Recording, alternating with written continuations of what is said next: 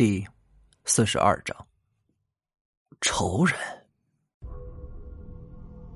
董长生摇了摇头。至于惹到过什么人，官场上的事勾心斗角、尔虞我诈，身居省长之职，这要说没有得罪过人，那是不可能的。但要说和谁有深仇大恨，还真想不出来。这究竟是谁会这样往死里搞自己呢？此时，董长生自然也是明白了，对方请了风水大师给自己的儿子中了蛊，为的就是让自己断子绝孙，端的是狠毒异常啊！董长生也理解了李想的顾虑，他如果帮了自己，那么无异于得罪了给自己儿子下蛊的人。有如此手段的人，肯定不是常人，不想得罪，这也在情理之中。就在这时，二楼上来了一个人，一个中年女人，穿着一身很得体的职业女装，头发挽起，虽然眼角生出了很多的鱼尾纹，但也很难掩盖这个中年女人年轻时的风华。如果年轻二十五岁，李想可以肯定，这个女人的容貌绝对算得上是倾国倾城。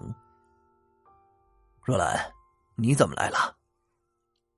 此人叫王若兰。这一省有名的女企业家，身家数十亿的人物。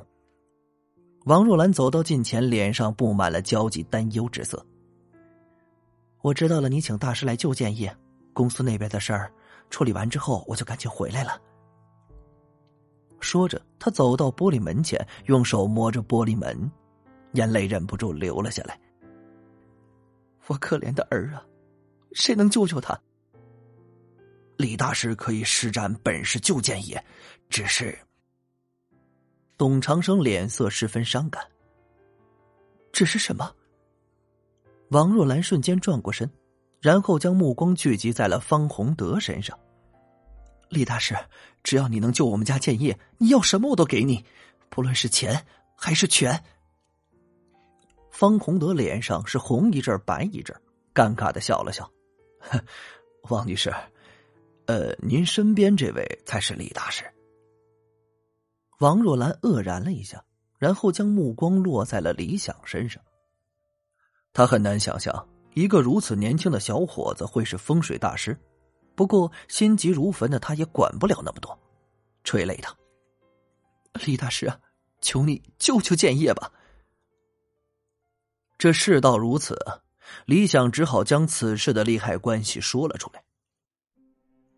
董先生，王女士，我之所以对出手存有迟疑，并不是害怕给董建业下蛊的人，而是想要破解这种活死人蛊，得有人牺牲的，也就是说，得有中蛊之人的亲属承担破解蛊术之后的痛苦。我我愿意承担这个痛苦。王若兰几乎没有任何的犹豫。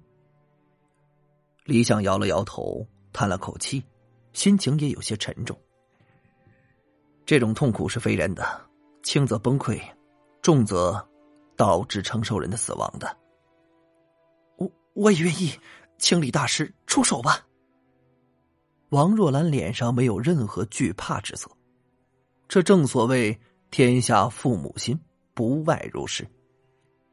这种事儿啊，董长生却是无法承受，忍不住叫了声：“若兰。”然而，若兰却握住了他的手，没有说话，眼中有的只是决绝。或许，还有一种办法。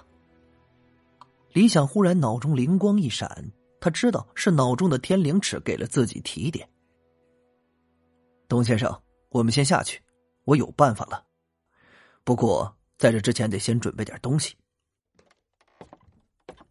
众人下了一楼客厅，叫人找来纸和笔。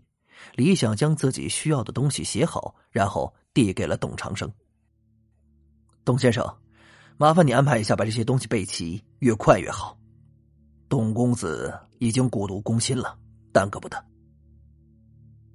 董先生接过纸条，叫来家里的佣人，安排其两个小时之内将纸条内所有的东西备齐。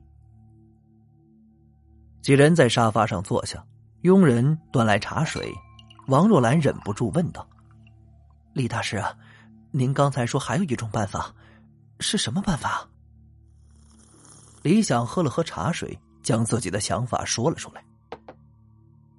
本来破解这种活死人骨，应该用中骨之人亲属的身体作为除骨过程中痛苦的承受媒介。不过，还有一种折中的办法，那就是用猴子代替。猴子和人一样，属于灵长类，是和人最相近的动物。用猴子代替，不是说必须得重骨之人的亲属吗？一边的陆明提出了自己的疑问。李想神秘的笑了笑。待会儿我会让董公子和猴子做一个血媒，让他们的灵场相互感应，这在风水理论上还是可行的。那一切就拜托李大师了。董长生看见了希望，脸色也缓和了不少。一边的方洪德只是闷声坐着，并不发表任何意见。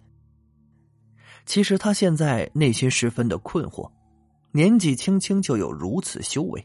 也不知道这是哪个门派的传人，李想李家，自己竟然是一无所闻。两个小时后，那被派出去准备东西的佣人提着一个袋子和一个笼子回来了。笼子内的一只成年猕猴见自己被人围观，呲牙咧嘴的叫了两声，还撞击了两下笼子，显得很是不满。他那堂堂动物园的一代猴王。竟然被愚蠢的人类关在笼子里，这心情啊是十分的愤愤。几人上了二楼，来到关着董建业房间的走廊处，再吩咐佣人将客厅内的一张红漆仿古茶几抬了上来。李想取过口袋，将口袋中的香炉、长香、八卦镜、黄表、黑木碗和狼毫等东西一次性的摆在茶几上。这些东西基本上都是做法必备之物，不过随后李想从口袋中拿出的东西，让几人都愣了一下：一个注射器和一个扩音器。一边的方洪德直接看不明白，这两样东西根本不是风水师常用的道具，也不知道有什么作用。不过他却没有询问，待会儿自有分晓。东西全部放好之后，李想在桌前站定，神情顿时严肃起来。他先取过狼毫，点了朱砂之后，就在黄表上书画了起来。画符，这一幕给方洪德的震撼可不小啊！这小子竟然会自己画符。先前他还以为啊，李想使用的二级符箓是家传的，此时此刻才知道。他是自己画的，而且随手一画就是一张二级符箓。想想自己几个月才能画成一张初级的一级符箓，这其中的差距可谓是天差地别。符箓画成，李想夹起符纸向前一挥，符纸贴在玻璃门上，然后瞬间燃烧成灰烬，一道金色的光芒通过玻璃门进入室内。在董建业的身上一圈一圈的，如同绳索一般缠绕起来，最后消失不见。